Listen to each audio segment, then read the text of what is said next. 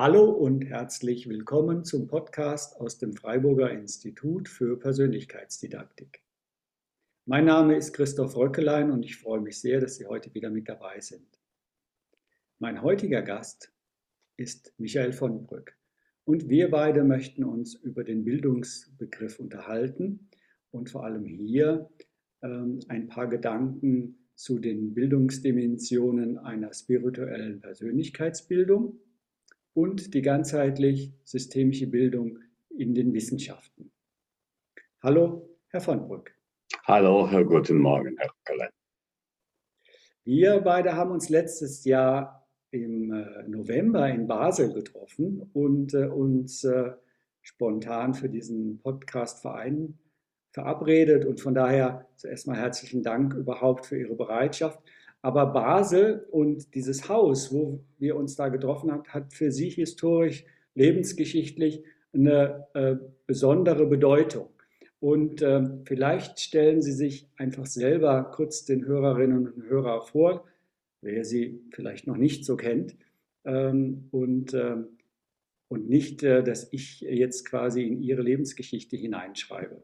Von daher bin ich sehr gespannt, Herzlich willkommen. Ja, seien Sie nochmal gegrüßt. Ja, das kann ich gern tun.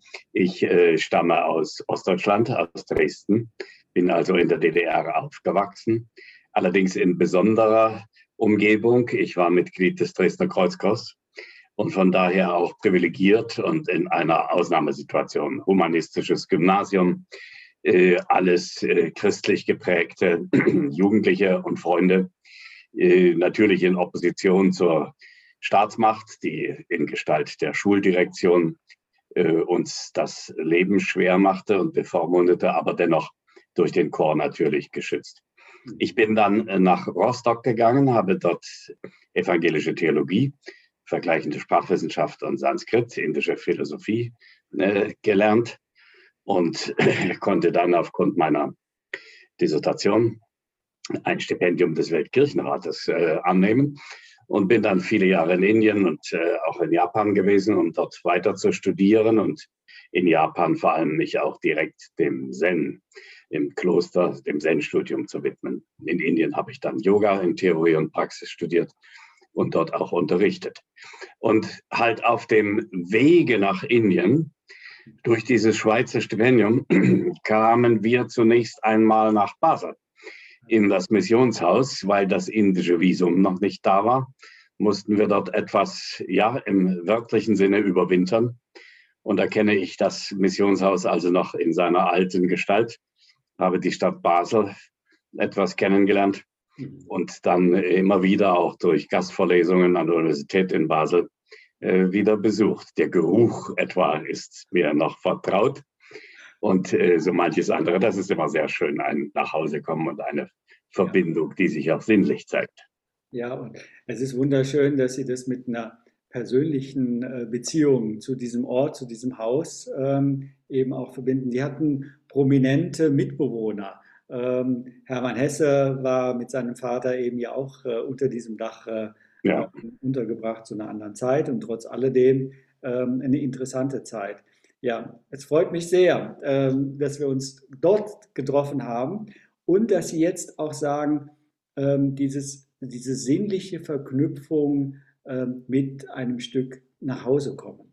Und das verbinde ich auch mit Ihnen, dass Sie, wenn wir ein bisschen über den Bildungsprozess sprechen, dass mir deutlich geworden ist, dass Sie ich würde fast gar nicht sagen, nur ganzheitlich. Das ist heute schon so ein abgedroschenes Wort, was, äh, was jeder gar nicht mehr so richtig definiert, sondern sie haben fast einen, wenn sie über Bildungsprozesse sprechen, ist das ein sinnliches, inner, innerliches ähm, Wahrnehmungsphänomen und weniger ein rein kognitives ähm, Lernen. Wenn ich das mal sehr vereinfacht mit meinen Worten äh, versuche zu verstehen.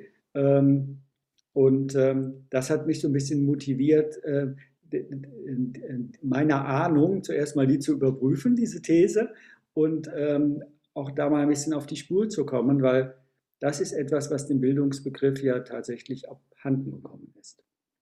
Ja, in der Tat. Ich denke, äh, die Bildung wie sie sich jetzt in Europa, den USA, in dem gesamten modernen Bildungssystem entwickelt hat, ist äh, total einseitig. Und wir sehen das äh, gerade auch daran, dass Menschen zwar kognitiv, wenn sie es denn schaffen, auf Draht sind.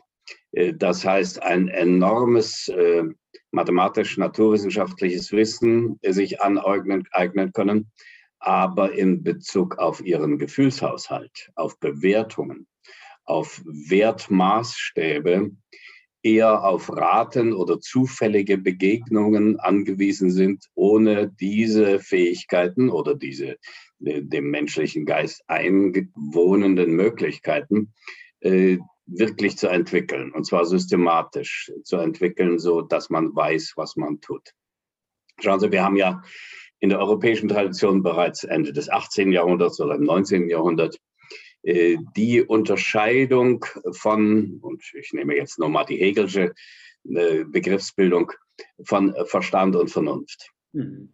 Der Verstand ist rational, analytisch, versucht Dinge zu erklären, indem sie zerlegt werden in Einzelteile und dann in ihren, äh, diese Einzelteile in ihren Beziehungen äh, verstanden werden.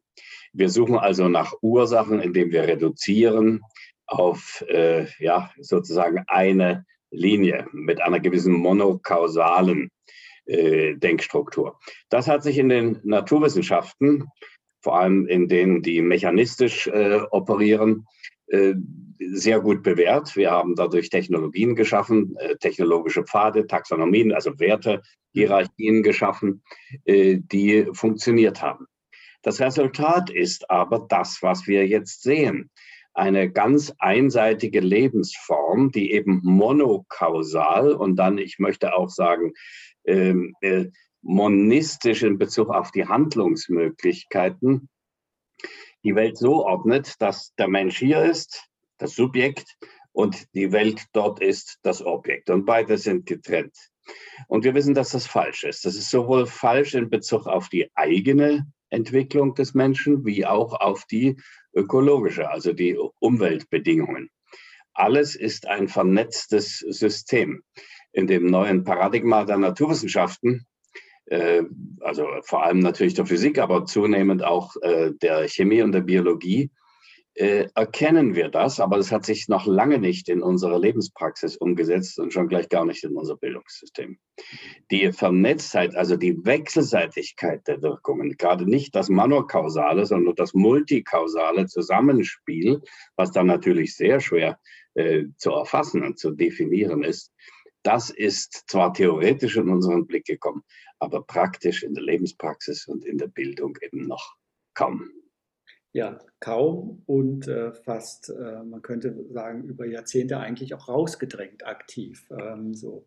Und äh, was, Sie, was Sie ja jetzt fast wie einen kleinen bildungstheoretischen ähm, Abriss ähm, der, des Bildungsbegriffs genannt haben, erinnert mich sehr an äh, eine äh, Geschichte, äh, die ich mit dem Hans-Peter Dürr ein Gespräch geführt habe, in dem gleichen Haus, wo wir uns kennengelernt haben. Ah ja. Schon vor einigen ähm, Jahren natürlich, er ist auch verstorben. Und ähm, ähm, er hat im Grunde genommen das, was sie jetzt gerade gesprochen hat, aus seiner Perspektive der Physik, also in der Naturwissenschaften, ähm, eben auch äh, erklärt. Was Sie sprechen, ist dieses monokausale naturwissenschaftliche Denken, ist ja sehr die, die klassische Physik ähm, äh, herkommend. Und äh, er hat es natürlich dann quasi mit seiner, mit seiner Lebensgeschichte, auch den Begegnungen mit Herrn Heisenberg und äh, eben auch mit den Künsten. Es ist sehr interessant. Mit dem Gesang, mit dem Tanzen, mit dem Klavierspielen, mit dem Musizieren ähm, hat er gesagt, ähm, ähm das, was ihn äh, im Grunde in der sogenannten äh, Quantenphysik oder Quantenmechanik oder modernen Physik so angeht, kann man gar nicht über die Sprache, die so sehr aus dem, aus dem kausalen Denken ähm, heraus ähm, geprägt ist, gar nicht mehr ausdrücken. Man muss es umschreiben. Daran denke ich wieder äh, eben auch an dieses Haus in Basel, wo wir uns da getroffen haben, äh, was für Parallelen es doch da gibt. Ähm, ja. Und auch ähm, er sagte, diese Erkenntnisse sind in der Physik schon 100 Jahre alt, also äh, jetzt könnte man sagen 100 Jahre. Ähm, weltgeschichtlich in der Weisheitsliteratur überhaupt nichts Neues. Äh, in West und ähm, Ost äh, kann man sagen, ähm, erzählen alle Völker und Kulturen eigentlich über diese Art von Bildungsprozessen, ohne das Wort Bildungsprozess deswegen zu nutzen, was, den, was der Mensch eigentlich braucht, um sich zu bilden, herauszubilden. Ähm, und er sagt auch, es ist unglaublich, wie lange es braucht, bis das in das Bewusstsein der Gesellschaft vordringt. Ja, ähm, ich freue mich, dass Sie Hans-Peter Dürr wären. Wir kannten uns gut und waren befreundet. Ja. Und haben uns kennengelernt, und das ist sicherlich interessant, sehr am Anfang meiner Zeit in äh, Deutschland, nach den Jahren in Asien. Ich war mehrere Jahre in Asien und kam 1985 zurück und gleich danach, 87 oder sowas, weiß ich jetzt nicht ganz genau, hat die Stiftung Niedersachsen unter der Ägide des damaligen Ministerpräsidenten äh, Ernst Albrecht einen Kongress finanziert, äh, den mit zu konzipieren ich das Vergnügen hatte, unter der Leitung von Karl Friedrich von Weizsäcker, äh, zum Thema Geist und Natur. Mhm. Und äh, dort war äh, Hans-Peter Dürr zugegen, auch Ilya Prigozhin, also eine ganze Reihe von Nobelpreisträgern und eben auch äh, die äh, Spiritualitätsseite war vertreten durch Pater Lassalle, Enomia Lassalle, der mein Zen-Lehrer war, und äh, Raimund Panikar, den großen Religionsphilosophen interkultureller Prägung, und ich war eben auch dabei. Und mit Weizsäcker haben wir, den ich vorher schon kannte, weil er sich ja auch für Indien und indische Philosophie und Yoga und Meditation interessierte, auch darüber geschrieben hat. Mit Weizsäcker haben wir diesen Kongress entwickelt ähm, und haben festgestellt, was heißt denn das, Geist und Natur? Sind das wirklich zwei Realitäten, so wie es in Europa spätestens seit dem Descartes'schen Dualismus, aber natürlich schon zurückgehend auf die Antike, auf Platon, äh, bekannt ist? Äh, und, und gelebt wird? Oder ist es doch nur ein kognitives Modell, die Welt in unterschiedlichen Kategorien zu erfassen sind, Geist und Natur oder sagen wir mal äh, mechanistisch oder äh, auch äh, in, in, quantitativen Unterscheidungen feststellbare Phänomene, die wir physikalisch, chemisch und dann biologisch beschreiben, äh, nur, ich will mal sagen, kondensierte und äh, grobstoffliche Realitätsebenen, die eben im Geistigen äh, dann ihre feinstoffliche, äh, aber auch eben multikausale, wie ich schon sage, ver vernetzte Struktur haben. Und in der Tat, Hans-Peter Dürr äh, dachte in eine solche Richtung, Karl Friedrich von Weizsäcker auch, und beide waren Schüler Heisenbergs. Heisenberg, wie Sie das erwähnten, war ein begnadeter Pianist. Äh, und das ist kein Zufall. Äh, und äh, das ist deshalb kein Zufall, weil in den Künsten oder in der Ausbildung sind wir wieder beim Bildungsbegriff zu einer musischen oder auch gerade musikalischen, aber es kann natürlich auch das malerische äh, Struktur sein, zweierlei passiert. Auf der einen Seite schulen wir die Wahrnehmung. Man muss ganz genau hinhören und unterscheiden lernen und dann auch wieder zusammenfügen lernen, wenn man etwa ein Musikstück äh, spielt oder ähnlich natürlich, wenn man ein, ein Bild malt. Und man lernt zweitens die Kreativität der neuen Synthesemöglichkeiten, die sich ergeben haben, wenn wir einmal Farben, Formen, äh, Klänge, also sind ja alles unterschiedliche Frequenzen, unterschiedliche Schwingungsverhältnisse äh, kennengelernt haben. Das ist etwas, was äh, die, diese Genauigkeit der Wahrnehmung und die kreative Fähigkeit zu neuen Synthesen, die natürlich eine äh, Kunstausübung genauso wie eine kreative Wissenschaft ausmachen. Und ich glaube, dass das also miteinander aufs engste zusammenhängt. Wir können dann auch noch darüber sprechen. Ich habe ein entsprechendes Projekt, äh, Bildungsprojekt hier auch in Bayern dazu begleitet. Ich möchte aber noch was sagen. Sie erwähnten vorhin den Begriff Weisheit. Und das ist nun mein äh, Thema auch und äh, ja, ja, auch wieder geschrieben habe. Man muss ja Weisheit von Wissen unterscheiden. Mhm. Und ich habe versucht, eine Definition von Weisheit zu finden, die ähm, ja, die sich natürlich an die alten Weisheitstraditionen, Sie nannten das Anrecht, aber was ist denn das? Wir haben im Hebräischen natürlich die Chokma. Die Chokma ist gleichsam ein Pendant zum männlichen Schöpfergott, ein weibliches Pendant, die Kreativität, die, und so heißt es ja in den Sprüchen Salomos, vor Gott spielt. Also genau dieses Spielerische haben wir da eben auch. Oder wir haben dann die Sophia in der, in der griechischen Literatur, die auch eine weibliche Gestalt, eine kreative, schöpferische Gestalt äh, von höchster Anmut. Mhm. Und ich füge hinzu, im schillerschen, für den schillerschen Sinne Anmut und Würde äh, darstellt. Aber wir haben es natürlich eben auch in der Sapientia, in der lateinischen Sapientia. Und da wird schon etwas deutlich. Sapientia, die Weisheit, lateinisch, mhm. kommt vom Verbum sapere. Und sapere heißt schmecken. Das ist etwas Sinnliches, höchst Sinnliches, nicht wahr? Das kennen wir alle. Und auch die Geschmackskultur zu entwickeln, setzt voraus, dass wir A üben, B Unterscheidungen treffen, C ganz genau hinschmecken, hinspüren, um äh, mit einer gewissen Geduld und auch Langsamkeit selbstverständlich äh, die Dinge auf uns wirken zu lassen. Also in der Weisheit steckt sowohl das Sinnliche als auch das Kognitive. Nun kommt meine Definition. Weisheit ist Maß in der Praxis durch Wissen. Ich wiederhole, Weisheit ist Maß in der Praxis durch Wissen. Das heißt, Weisheit setzt Wissen voraus oder es ist mit Wissen äh, konnotiert. Ich sage gleich dazu, was ich darunter verstehe. Und äh, Sie braucht ein Maß, also eine Balance. Sie ist geformt, forma lateinisch, rückübersetzt ins Griechische ist Idea, ist das, was Platon als Idee bezeichnet. Also die geistige Struktur, die Form, die aus dem Chaos Ordnung, Kosmos schafft. Äh, das ist äh, dieses Maß, was immer wieder neu gefunden werden muss und was für die alten Griechen ja natürlich sowohl in der Kunst als auch in der Wissenschaft, man denke an Aristoteles, das Metron, die Bedeutung, die es da hat, was dort ganz wesentlich ist.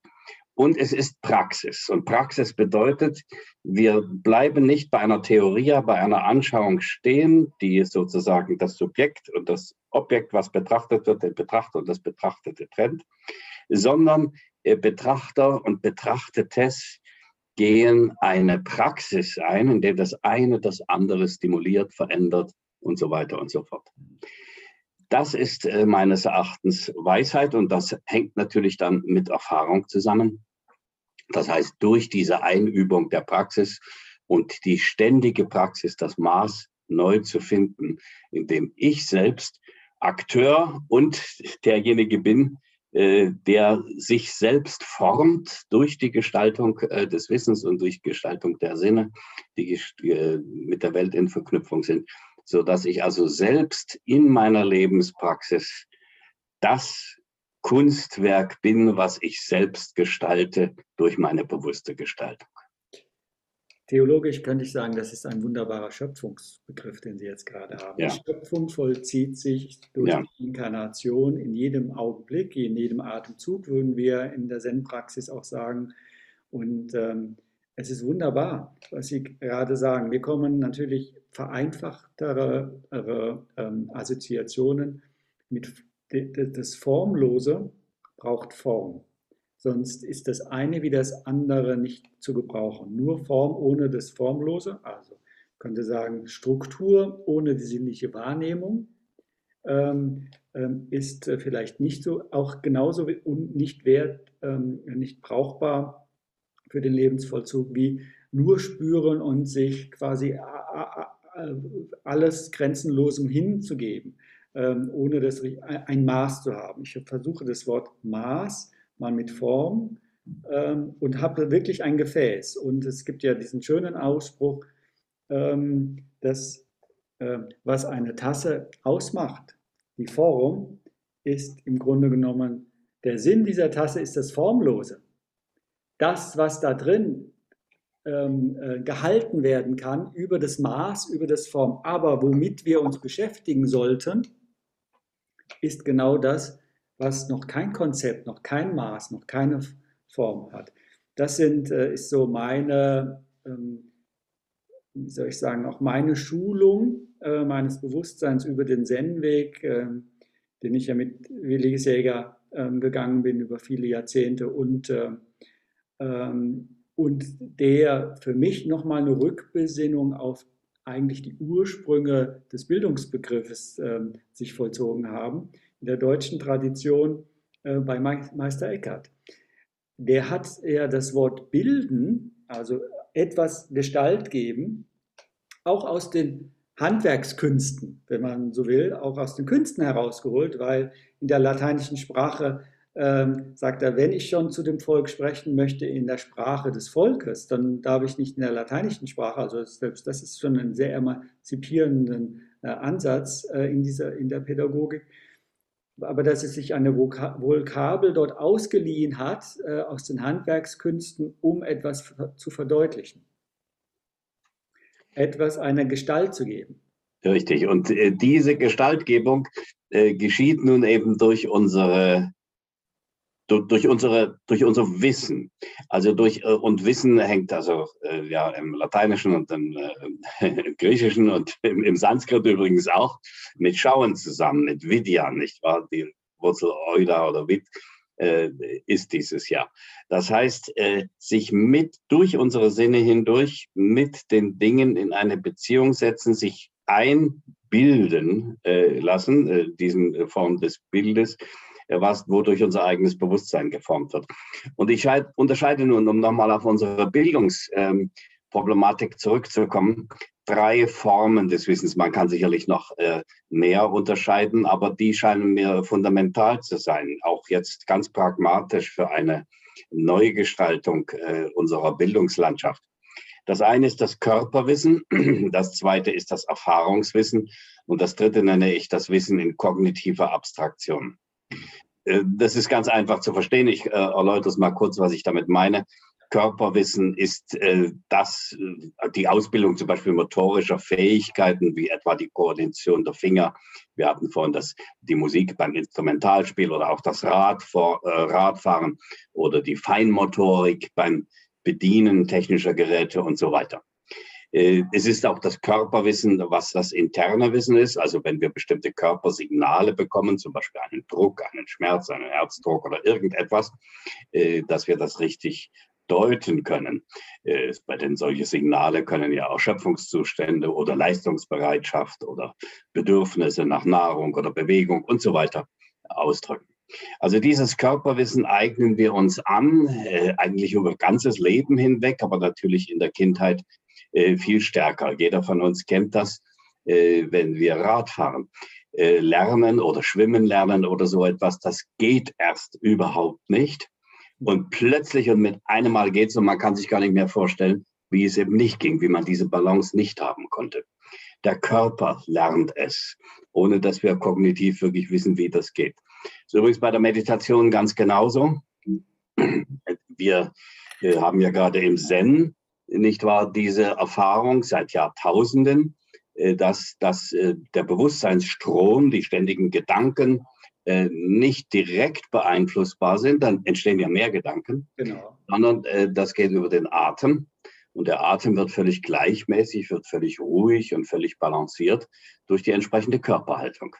Und auch da ist es so, dass der Körper es lernt, wie beim Radfahren, bloß dass wir hier ziemlich stille sitzen, dass der Körper es durch die Übung allmählich lernt und mit einem Mal kann es und äh, das Bewusstsein sammelt sich selbst, es wird gebündelt, eine gebündelte Energie, ohne dass es äh, jedenfalls meistens dann nicht mehr auseinanderströmt.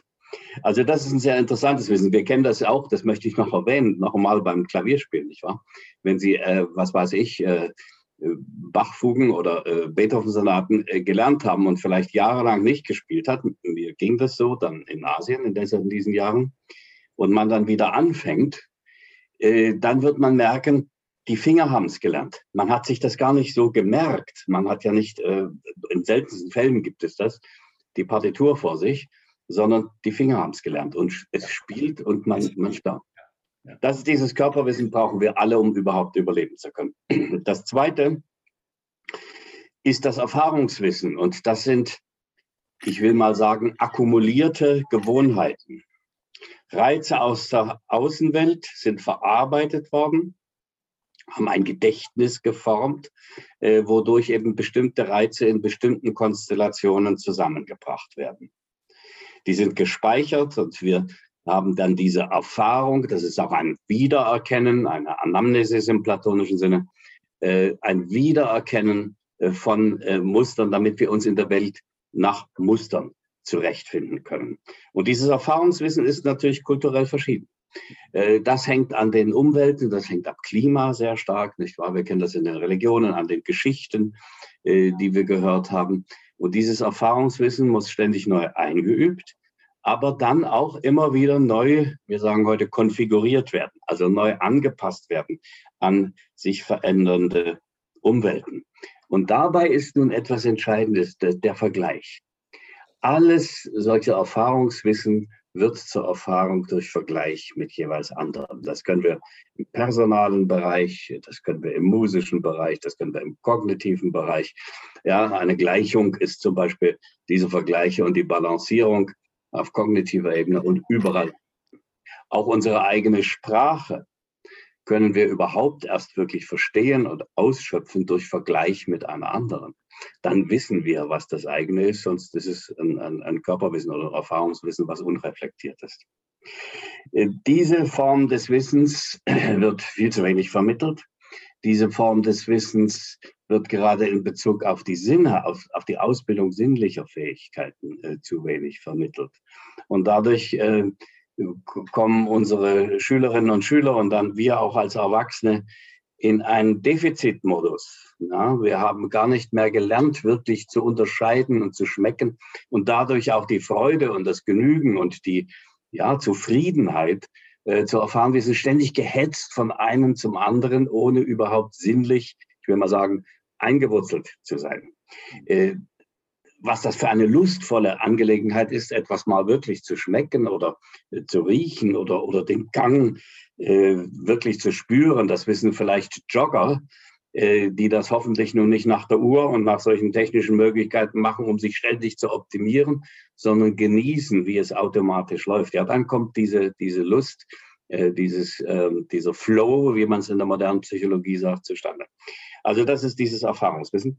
Und nur das dritte, die dritte Form des Wissens, diese äh, die kognitive Abstraktion, das ist das, was wir in der Schule und an den Universitäten vermittelt bekommen. Das ist natürlich notwendig. Es ist immer eine bestimmte Art der Verknüpfung von Daten. Es ist historisches Wissen, begriffliches Wissen, begriffliche Daten.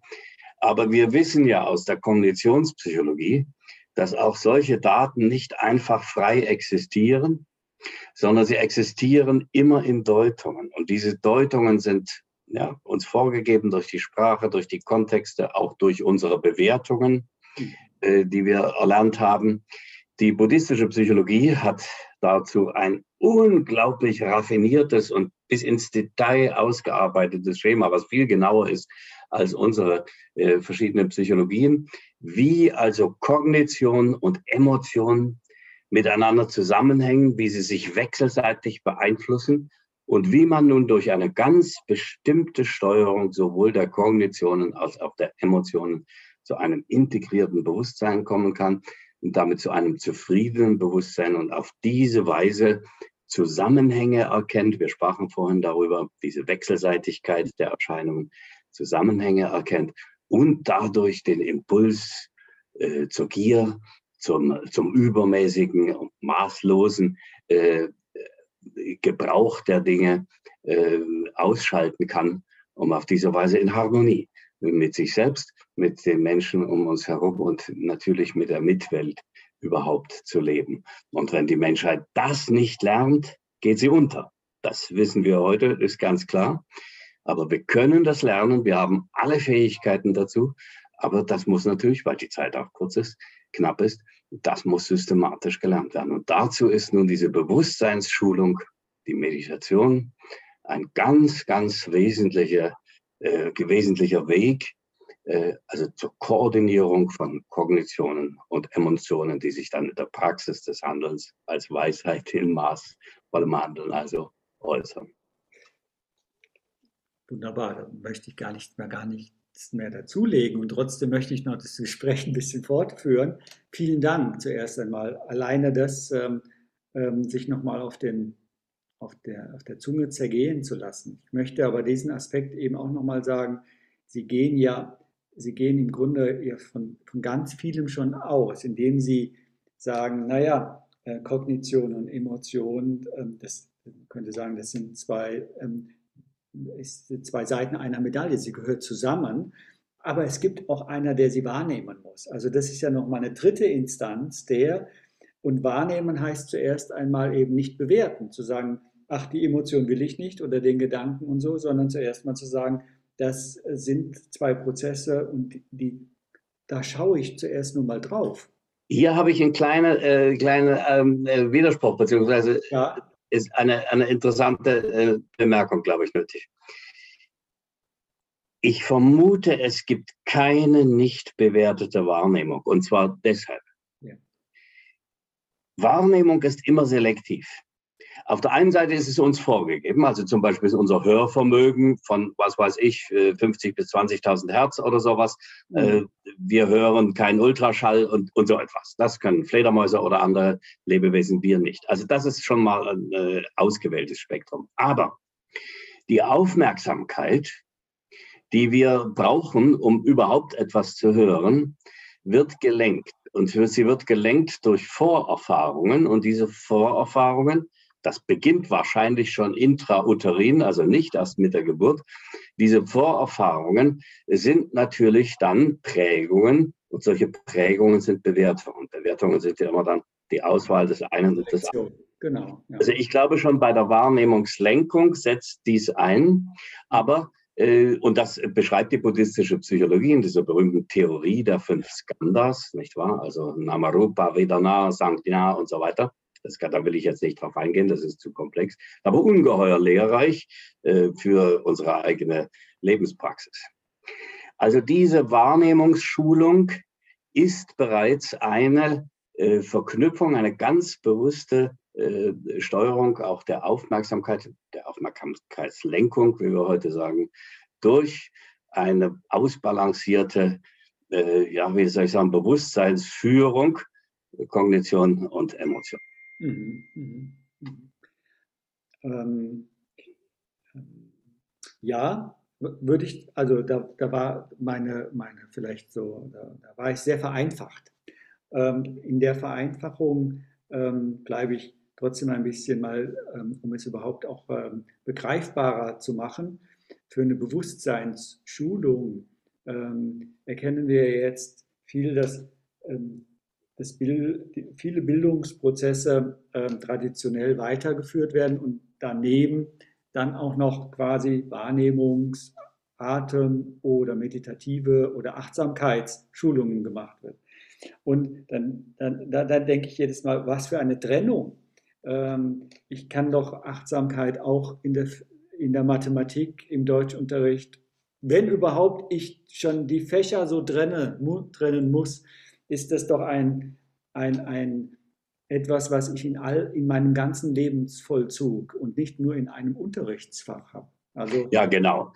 Das, das ist, glaube ich, das Entscheidende, was Sie da sagen. Äh, diese, wovon wir eben sprechen, in der Spiritualität übrigens, ich habe auch so einen äh, sehr allgemeinen Begriff von Spiritualität. Das muss gar nicht in religiösen Bildern sich hören. Solche Bilder sind sehr hilfreich oder Märchenbilder und so, weil sie Vorbilder und weil sie eben äh, Emotionen wachrufen. Aber zunächst mal ist Spiritualität die bewusste Beschäftigung des Bewusstseins mit sich selbst. Punkt. Und was dann alles in diesem Rahmen geschehen kann oder geschieht, zum Teil auch ja automatisch geschieht, das ist eine andere Geschichte und das ist wieder kulturell bedingt und das wählen wir aus. Aber in diesem Sinne ist es also eben gerade wichtig zu erkennen, Spiritualität ist nicht etwas Abgehobenes, ist nicht etwas, was das Jenseitige, das Transzendente betrifft oder so, sondern Spiritualität ist die Übung des Bewusstseins in den ganz alltäglichen Dingen. Äh, in der Mathematik, in der Schulstunde genauso wie beim Fahrradfahren oder beim beim Händewaschen oder beim, beim, äh, beim Kochen und was alle unsere täglichen Verrichtungen. Und das ist ja das Interessante, was wir ja im Zen, äh, also seit Jahrhunderten äh, geübt haben.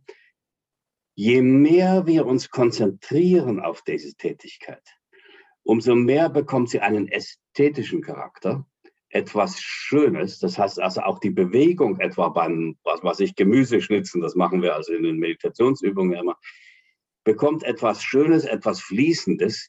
Wir würden geradezu sagen können, etwas Tänzerisches. Und dann wird sie nicht zur Last, sondern dann wird sie zu einer Freude.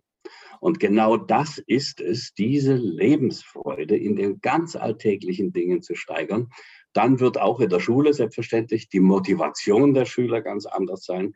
Dann wird es nicht zu diesen Gewalt und diesen Widerständen kommen, die ja berechtigt sind, wenn da Zwang ausgeübt wird, statt die kreativen Kräfte, die in den Schülern sich selbst ja entfalten wollen, äh, wahrzunehmen und ihnen, ihnen Raum zu geben.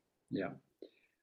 Und Sie skizzieren hier natürlich ein Menschenbild, was ähm, ähm, noch wirklich nicht im Alltagswissen ähm, angelangt ist. Das ist ein, ja. ein, ein, ein Mensch, aber es ist kein, kein ganz neues, nicht wahr? Ich habe ja, gerade jetzt im, im, letzten Semester mit meinen Studierenden, die Studentinnen und Studenten, wieder Schiller gelesen. Schillers beide großartige Schriften Anmut und Würde und die ästhetische Erziehung des Menschengeschlechts.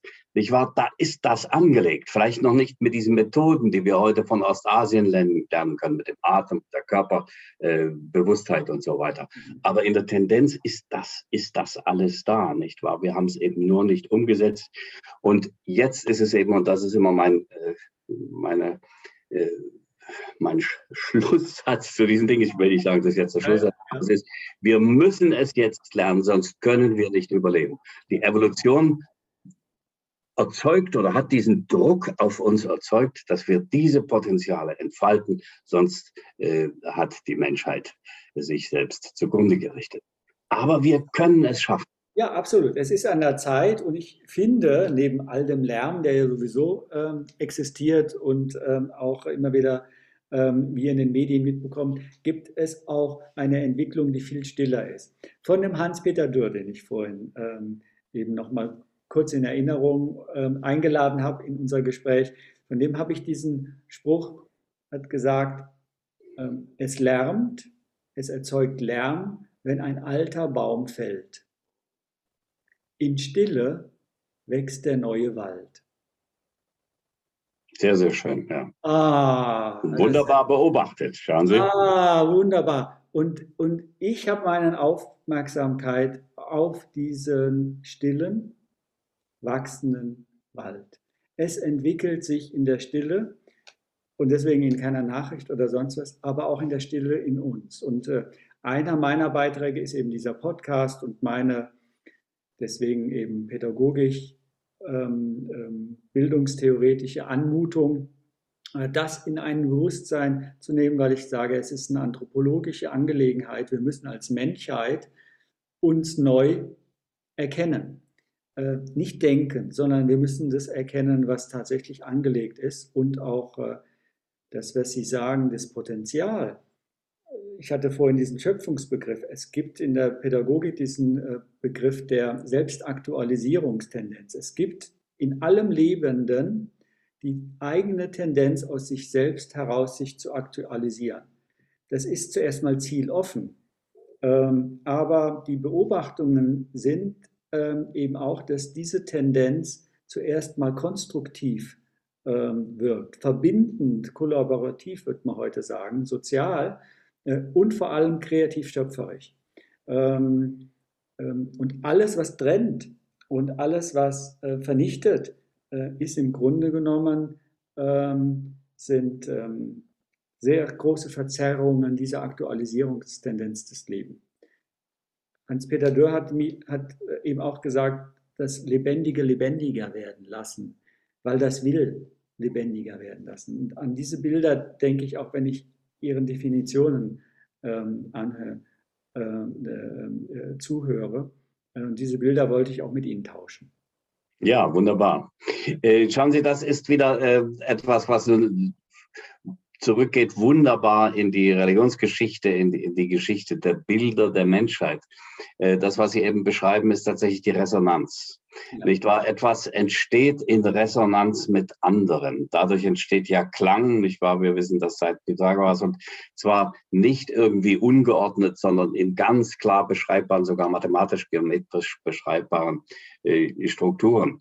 Die Welt ist schön wenn wir sie nicht durcheinander bringen. Und Schönheit ist genau dieses Maß, äh, die Wiederholung des Ähnlichen. Äh, in der indischen Tradition hat man dafür eben diesen Begriff der Resonanz entwickelt und der kommt aus dem Sanskritwort Spanda. Also Spanda ist die oszillierende Bewegung, die ständig entsteht, mit sich selbst in Resonanz tritt, sich dadurch wenn wir so wollen, im Zaume hält und dann eben anderes in Schwingung versetzt. So entsteht Sprache, so entsteht der Klang und dieses berühmte Wort, was dann äh, der Joachim Ernst Behrendt, der Jazz, äh, der Jazz äh, Fachgelehrte und, und, selbst Musiker und natürlich und, und, ähm, und Meditationslehrer Joachim Ernst Behrendt aufgegriffen hat. Die Welt ist Klang, Nada Brahman. Das war in den 60er, 70er Jahren ähm, das große äh, Buch, was er da geschrieben hat. Das ist die indische Vorstellung. Es alles in Schwingung miteinander, es entstehen Resonanzen, dadurch entsteht überhaupt erst Materie. Meine äh, Rede, und das könnte Hans-Peter für ganz genauso äh, gesagt haben, ist immer die, äh, die Welt ist nicht einzelne Strukturen oder einzelne Dinge, die dann sekundär in Beziehung treten, sondern die Welt ist zunächst überhaupt erstmal diese Beziehung, diese virtuelle äh, Resonanz und daraus entsteht dann das, was wir, was weiß ich, in Elementarteilchen und dann die einzelnen materiellen Formen nennen, die wiederum auf sekundärer Ebene in Resonanz miteinander treten. Also es ist diese unglaublich großartige Vernetzung der Dinge und das Erstaunliche ist, dass wir in unserem Bewusstsein das jedenfalls immer nur natürlich teilweise, aber im Prinzip durch Teilhabe, durch Partizipation, und das nennen wir ja Erfahrung, äh, äh, miterleben und nachvollziehen können. Das ist die Lust des Lebens, das ist die Aufgabe, das ist der Sinn des Lebens, ja. daran beteiligt be dabei zu sein.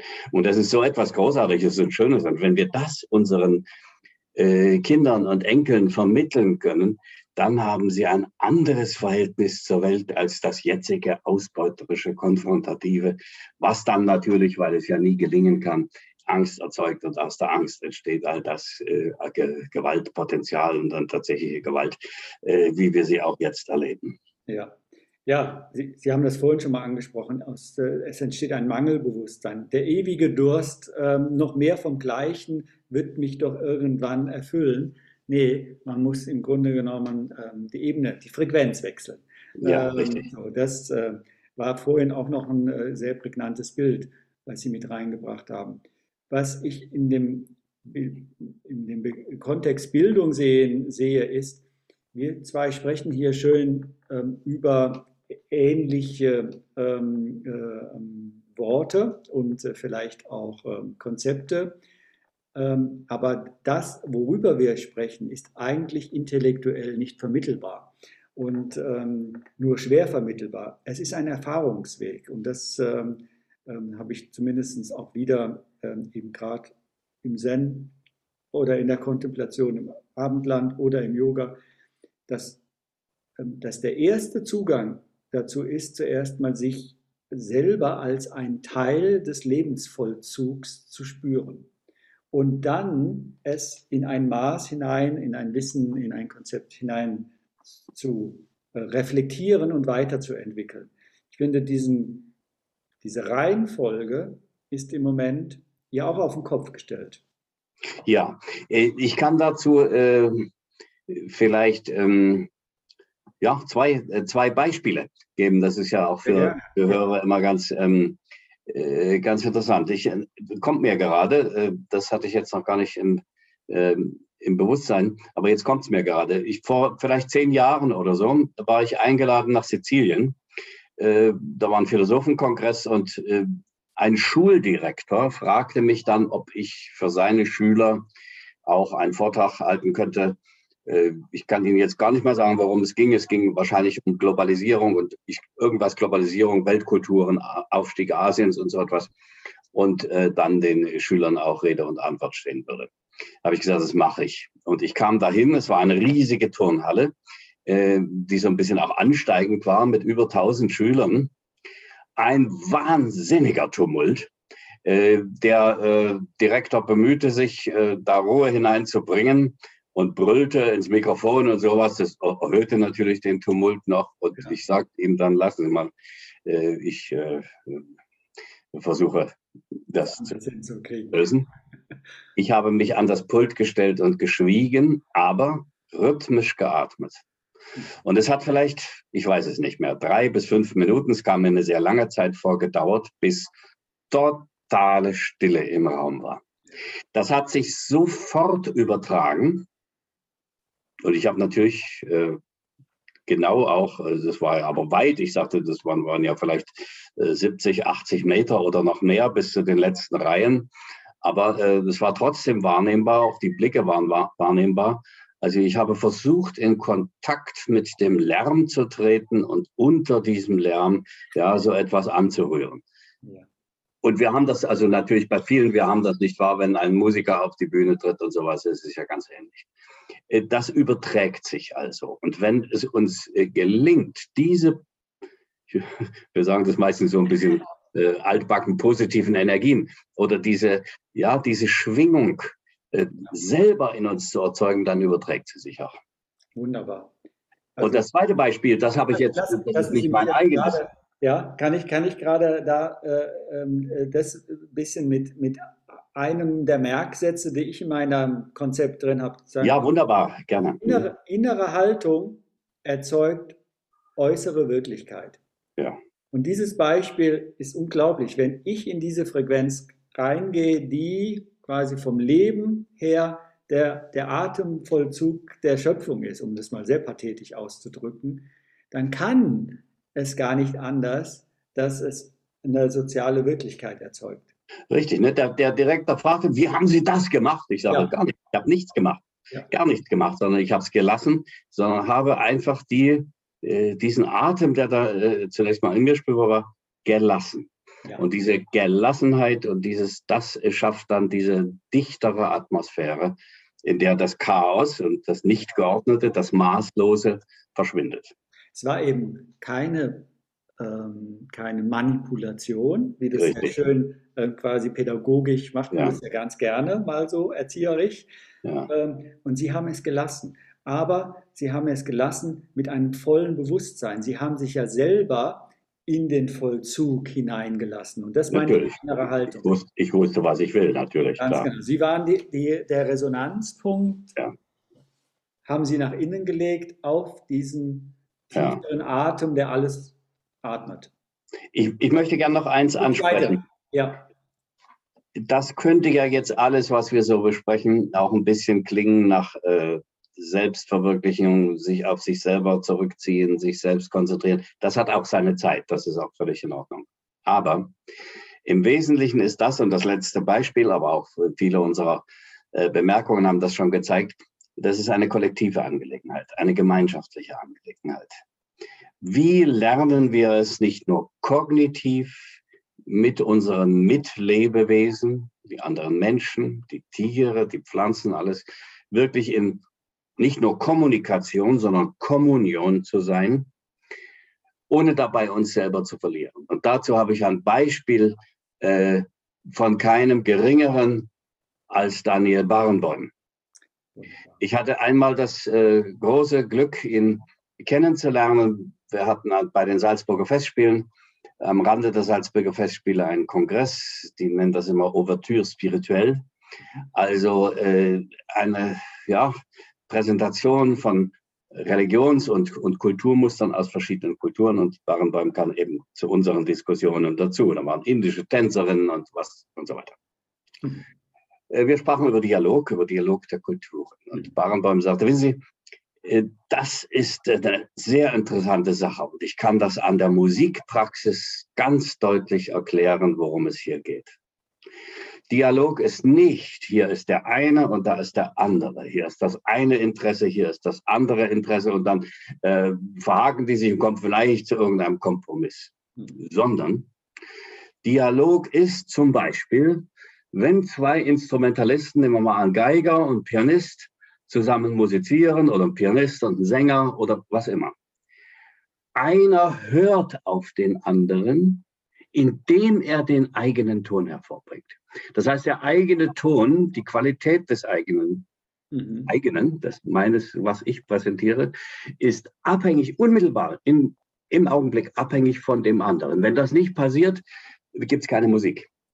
Auch im Streichquartett, ich muss auf die anderen hören, indem ich selber spiele und mein Klang ergibt sich aus der Kommunion mit dem Klang der anderen, mehr als Kommunikation. Ja.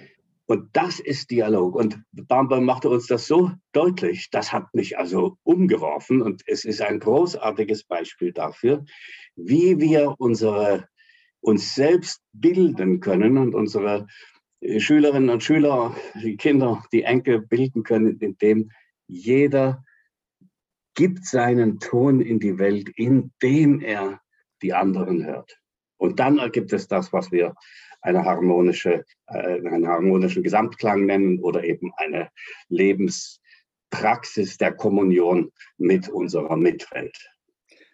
Das ist die schönste Friedensbewegung, die Sie gerade äh, skizziert haben, ähm, die es gibt. Ähm, da braucht man kein Programm, sondern äh, das ist das, was ich eben auch ganz still sehe, dass äh, äh viele Menschen, vor allem jüngere Menschen als äh, ich, äh, sogar noch sie vernetzen sich, ähm, sie, sie haben keine territorialen Grenzen mehr im Kopf, aber auch sonst wo. Sie vernetzen sich, bewegen sich auf der ganzen Welt und gehen in, man könnte sagen, Resonanz oder spielen zusammen dialogisch und erkunden ähm, das Lebendige ähm, gemeinsam, ähm, trotz ihrer Unterschiede.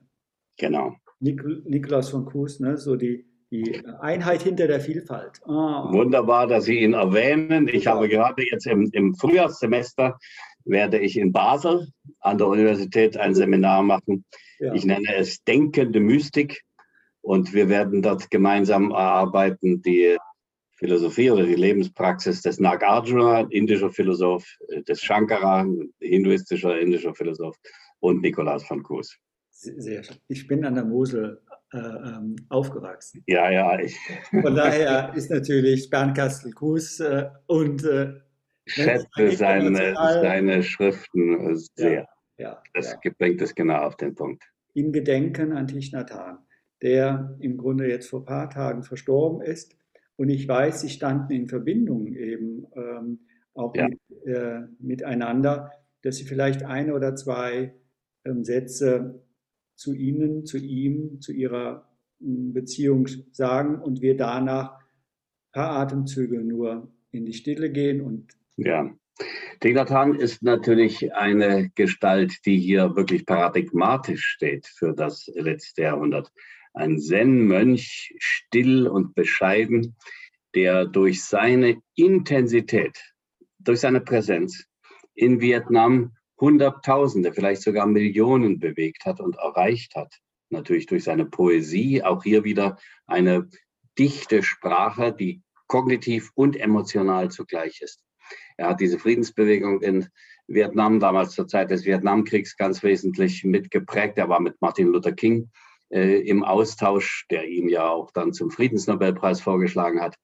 Und ich lernte äh, Thich Nhat Hanh kennen. Er hielt einen Vortrag in Berkeley. Ich war damals gerade Gastprofessor an der University of California äh, in Berkeley und sprach ihn nach seinem wunderbaren, schlichten, aber ganz zu Herzen gehenden Vortrag an. Wir befreundeten uns und ich konnte ihn dann einladen, später äh, nach München äh, an die Evangelische Akademie in Tutzing. Und wir haben dort gemeinsam ein Seminar gemacht, mehrere Tage, in der er seine Praxis des Atems vor allem, nicht wahr, dieser Bewusstheit des Einatmens und Ausatmens und des Innehaltens äh, äh, geübt hat. Und ich habe dann Zen äh, dazu äh, gebracht, wie ich es in Japan im Rinzai-Kloster äh, kennengelernt habe. Ist ein klein wenig anders, hat eine wunderbare, ähm, äh, ja, ich möchte schon sagen, ein, ein Duett ergeben. Und wir sind dann, das werde ich nie vergessen, in diesem großartigen, schönen Park direkt am Starnberger See gemeinsam äh, Arm in Arm äh, entlang gewandert, achtsam, diese, diese Gehmeditation, wie er sie äh, lehrt, äh, praktizierend, die anderen Leute hinter uns her. Ja, das war, wenn man so will, eine Prozession der Achtsamkeit. Und in diesem Geist sind wir uns dann immer wieder begegnet mit einem Schmunzeln und einer ganz innigen, herzlichen, freundschaftlichen Verbindung. Und ich bin überglücklich, dass äh, ich diese Begegnung mit ihm haben durfte und möchte das nun weitergeben. Und das, was wir besprochen haben, ist auch ein Resultat dieses, äh, dieses Eindrucks, dieser Erfahrung, die er so großartig vermittelt hat. Danke vielmals und auch äh, im Gedenken an ihn und das große Geheimnis, was äh, in uns und durch uns wirkt. Nehmen wir uns ein paar Atemzüge und dann äh, werde ich den Podcast ganz offiziell beenden. Vielen Dank.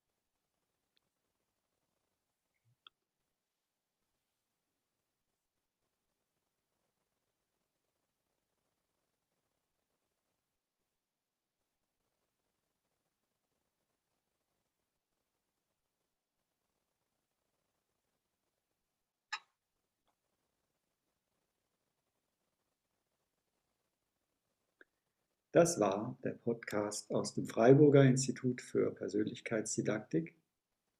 Im Gespräch waren Michael von Brück und ich, Christoph Röckelein, über ganz unterschiedliche und besondere und für uns sehr wichtige Aspekte der Bildung. Herzlichen Dank für Ihr Interesse und äh, wir freuen uns, wenn Sie das nächste Mal wieder mit dabei sind und vor allem herzlichen Dank, lieber Herr von Brück. Ich bedanke mich auch.